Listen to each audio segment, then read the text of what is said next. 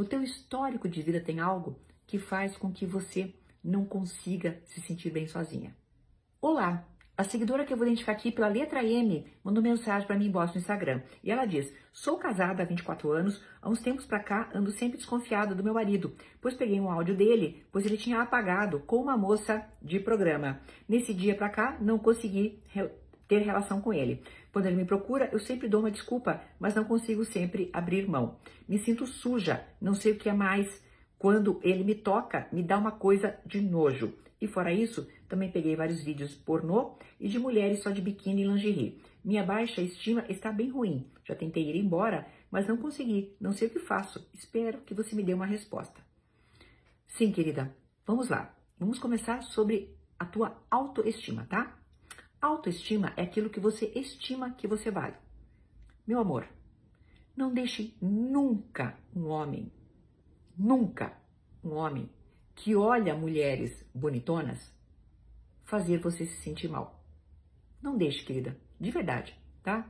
As pessoas são diferentes, tem gente mais bonita que a gente, tem gente mais feia, tem isso, tem aquilo, tem pessoas mais atraentes sexualmente, tem outras menos, não interessa. O que importa é que a tua autoestima tem que ser baseada no quê? Nas tuas atitudes. E aí nós podemos entrar com isso também. Se você tem nojo do teu marido, se você não quer estar ao lado dele, tome a atitude do teu afastamento. Isso vai elevar a tua autoestima. Você vai dizer: eu não consigo estar ao lado de um homem que não me respeitou. Eu não quero estar ao lado de um homem que não me respeita. Eu não quero me sentir mal de novo. E aí o que você faz?